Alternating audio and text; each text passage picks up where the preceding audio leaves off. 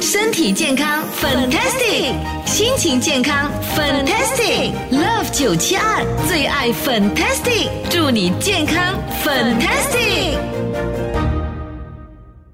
好，今天我们依旧呢，就是要解答 COVID 一九还有疫苗的问题。虽然我们的数字已经呃下降了哈，那还要注意什么事项呢？这时候马上呢就请出传染病科专科医生梁浩南医生来为我们解答。Hello，Dr. 梁你好，你好，粉玲又上你的节目了。是的，OK，这个时候来说一说我们的数字哦，已经开始下降了，看起来好像很开心了。真的是病患越来越少了吗？对，所以那个病患方面真的是减少了相当多。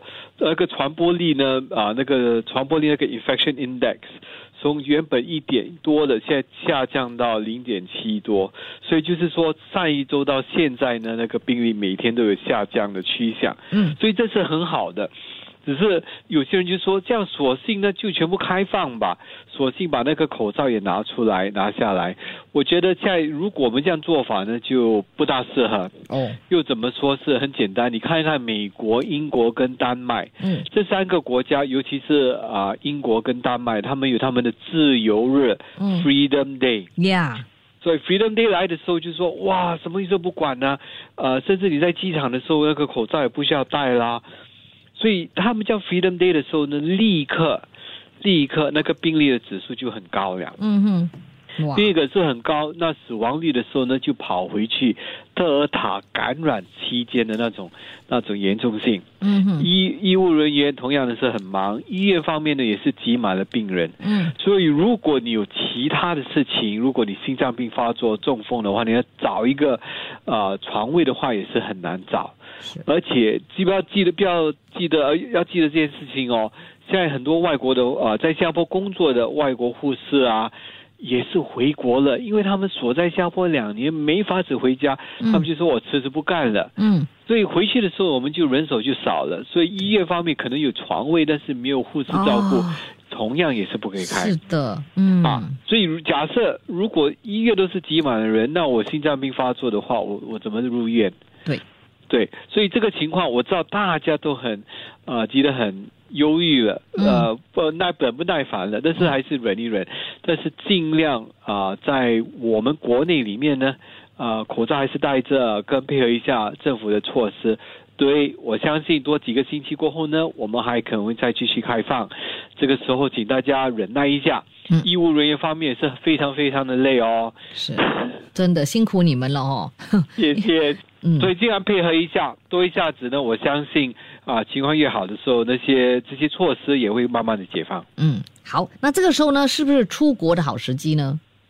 呃，这个出国问题其实挺好的。那如果你打了疫苗，嗯，呃，身体啊还是相当壮，呃，强壮的话呢，你如果要出国，我其实啊，我不会觉得不好哦。我因为我认为说是可以出国的。嗯第一，你年纪不要太大。因为年纪大的话，你风险比较高。嗯，如果是啊六十六十五岁以下的话，肯定是可以的。尤其是你打过三剂那个信使核糖酸疫苗，那出国出国的时候，你感染的机会，我相信不会比新加坡更多啊。因为新加坡已经 新加坡比较严重吗？相当严重哦。哦。相当严重，嗯，因为这是我们第一次真正的是那么高的一个感染，所以其他比较起来呢，其他国家甚至印尼方面呢，或者泰国方面呢，他们数字呢也没像呃跟新加坡大概一样，嗯，所以你去到邻国的话，危险性也不是说很高，哦，只是担心如果你感染了过后，你有没有办法回国？哦，你啊，因为新加坡的药呢还是比较好一点，对对对对，OK。我们有呃最像辉瑞出来的最新的药啊，嗯，或者 MSD 出来的药，我们新加坡全部一律都有，嗯，所以呃比较好一点。但是如果你真的要过去的话呢，你一定要打过三剂那个新蛇糖酸疫苗，嗯，这样真的是比较安全。是的，年纪大的话，你再 control 一下，忍受一下，啊，等情况再好一点的时候再出国。对对。所以有有朋友呢，真的就问说哈，什么时候呢才是会真正的开放哈？呃，这个我其实认为我挺乐观的，我可能六个月在六月假期的时候，我们跟着真的可以开放的相当多，甚至到啊、跟普通的生活一模一样了。哦口罩方面可能要需要延迟到久一点。呀，对，嗯直到我们每天啊、冠病的病例真的是很低很低，那时候才呃真的把口罩拿出来。嗯。其实口罩有相当多的好处，第一可以避免感染那个冠病，嗯，第二其他的流感对，流感都可以减低是哦。的。啊，嗯。你要记得流感流感呢是有杀伤力的，也是会造成心脏病发作啊、嗯。哮喘病啊、肺炎这些相当多的问题，所以其实戴口罩也是有它的好处。嗯。那如果以后以后不需要戴口罩的时候，人家戴口罩呢，嗯其实要保护你，所以你就要针对那个铁面的人哦。就是就是，我们也可能是怕别人，就有一些朋友就跟我讲说，以后啊，即使是不用戴口罩，他们也选择要戴口罩嘞。对，但是很好的。嗯，那如果呢，你要戴那个普通的医药口罩或者那个手术口罩，都可以都都可以，啊也不需要戴到 KN 九十四或者那个 N 九十五那种的。了解，OK，好的，我们还有听众的问题啊、稍后间呢我们就来解答喽。最强大的医疗团队，最多的保健讯息，Love 九七二最爱 Fantastic，祝你健康 Fantastic。好，这个时候 v i l e 我呢再次的请出传染病科专科医生梁浩南医生来解答问题了哦。Hello，Dr. 梁。嗨，来 OK，来，这个时候第一道问题，请问哦，中了 COVID 之后康复了五天，可以去跑步做运动吗？我希望你不要这样快去跑步运动，哎，嗯，因为你要记得这个病毒呢，跟其他的病毒，甚至流感病毒啊，呃，或者麻疹病毒这些，它影响到心脏的机会真的是很高。嗯，像那些没有打过疫苗的人，他们那个影响到心脏机会大概是零点一三八千那么高哎，就是一千个人之中一个，其中会有这个心肌炎的问题。哦，所以如果你真的是中的话，那如果你打了疫苗，当然那个呃心肌炎的机会当然会比较低一点。嗯哼嗯哼，但是我希望你不要冒这个险对，，OK？你可以的话，你拖两周，嗯让好好的休息两周过后呢，才去运动。而且很多人虽然你已经康复了，你要跑步跟跑回去以前的情况，你是不可能的，啊你会觉得更累，你会觉得很累，哦所以大概是一半的呃路程吧，你就就觉得很累了。嗯，所以如果你就尽量逼自己。强迫自己在跑到完的话呢，嗯反而会影响到伤到你的心脏。哦所以求求你不要不要这样，赶紧回去做运动，休息两周。好，所以呢，记得康复之后呢，不要急于去运动了哦，啊，不要太剧烈。OK，好的，下来就有这位朋友，他就说，哇，十天了嘞，还是 positive，几几时才会 negative？他很烦。啊，OK，很简单，不要再验了。你不要再验的话呢，你不知道吗？你不知道就是 negative 咯，而且你可以省钱呐、所以基本上，五块钱了，不便宜啊。所以我十天过后那，就不要再检测了，就这样子啊。啊，对，真的，其实第七天过后，你真的不需要再检的了。哦、OK，、好，来，请问哦，呃，Doctor 亮，为什么哈、哦、一支疫苗都没有打的人又中了 COVID，还需要隔离十四天吗？啊，这个问题问的很好，很简单的道理。他们发现到那些没有打过疫苗的人，嗯那个病毒存活在鼻子里面比较久一点。嗯，存活的越久的话，那它传播力可能会拖超越过七天、十天、哦这个时间，所以他们就说：“好吧，这是这群人，我们就留到第十四天，哦会稍微比较安全一点。那第他第二度中的 COVID 也是另外的十四天哪个隔离。呃，理智上应该是不需要十四天那么久，因为第一次感染的时候，你稍微有一些免疫力，对，就如打过一一次疫苗，嗯。第二次的时候在感染的时候应该可以减低，但是政府方面呢，呃，一律都说你没有打疫苗，对不对？没有打疫苗的话，一律十四天。哦，OK，好，那下来就是有关这个呃哺乳的妈妈哦，她患了冠病，然后可不可以喂 baby 母乳？OK，这个母乳这个道理呢很简单，你先要记得这句话。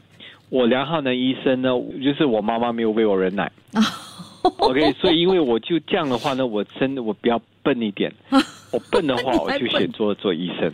所以你要记得这个道理。所以不管怎么样呢，你可以的话呢，尽量母乳你的你的孩子。哦 OK，所以还妈妈方面，如果她已经感染了冠病，但是她每天都跟孩子接触，哦就是说你还没有发病之前呢，其实病毒已经可能传播给孩子了。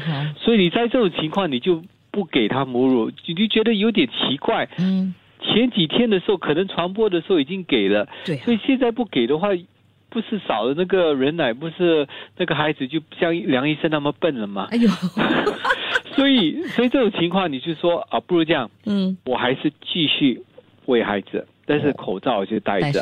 啊、另一个方法就是那个人奶呢，就同样搬出来，嗯哼，然后你可以把它丢了。对，那个病毒可能在人奶里面，嗯但是非常非常少的一些啊呃分量，不是很多。哦然后暂时呢用冰橱里面的人奶。嗯 OK，所以那时是另一个，那是一个另好另外一个很好的方法。省到大概第七到第十天的时候呢，嗯再继续有鲜奶给孩子喝。OK，了解了。如果怀孕期间中 COVID，已经打了两支疫苗，生了宝宝之后可以喂人奶，对不对？应该就 OK 了吗？本来就对好了嘛，吼。对，OK，是可以的。而且接下来你还没打追加剂哦，也就是嗯可以当然去打追加剂了。对，讲到追加剂哦，这一位朋友他说呢，他的女儿哦怀孕三个月，可以去打追加剂吗？对，是可以去打追加剂的。其实如果有时间安排的话，我宁可他大概在二十四到二十六周的时候去打那个追加剂。嗯有几个原因，第一个原因就是，呃，最近的科学报道是说，如果你在二十周以后接种疫苗的话，那个抗体会比较好，保护孩子的功能越好。嗯。那第二呢，你要记得那个胎盘大概在三十到三十二周的时候，那些抗体就会跑去啊宝宝里面，嗯。肚子的宝宝胎儿里面，所以你打了疫苗过后需要两周的时间，抗体才充足，所以你要配合那个胎盘开那个门，让那个抗体过去，也就是大概二十六到二十八周的时候，你去打追加剂。那时候你两周过后，你的抗体就非常非常的充足，这些抗体呢就赶紧跑去胎儿里面保护你胎儿。嗯，这个保护性呢最少有六个月的时间，嗯所以值得哦安排一下。那你胎儿出世的时候是一个小 baby，非常可爱，手里也是有枪，有 有抗原是来对付这个官兵。了解。好，那另外这位呢，看来他是很想。很喜欢喝烈酒的，他说是不是哦中了冠病期间呢，喝烈酒可以杀死那个病毒？他说他朋友这样就是这样做嘞。这种呢，只是非常喜欢喝酒的人才会这样说，当然不可能呐、对呀，呃，当然是不可能。OK，那个病毒呢，呃，进来的时候会在鼻子里面跟跟口腔后面。嗯那如果你用酒精在漱口的话呢，那个你摸不到病毒哎，因为病毒已经进入到那个细胞里面了，你洗来洗去，对呀、也是洗不到，只是在表面洗而已嘛。嗯那个病毒已经进去了。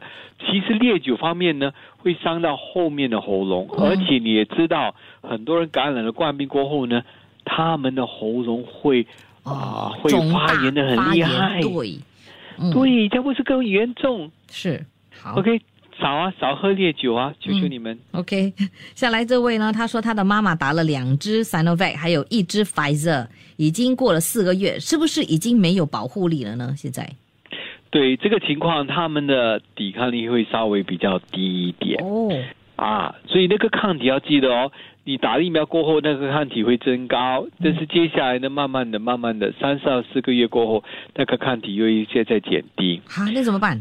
呃，所以有，所以第一个问题就是，呃，这个病人也应该适合打那个追加剂。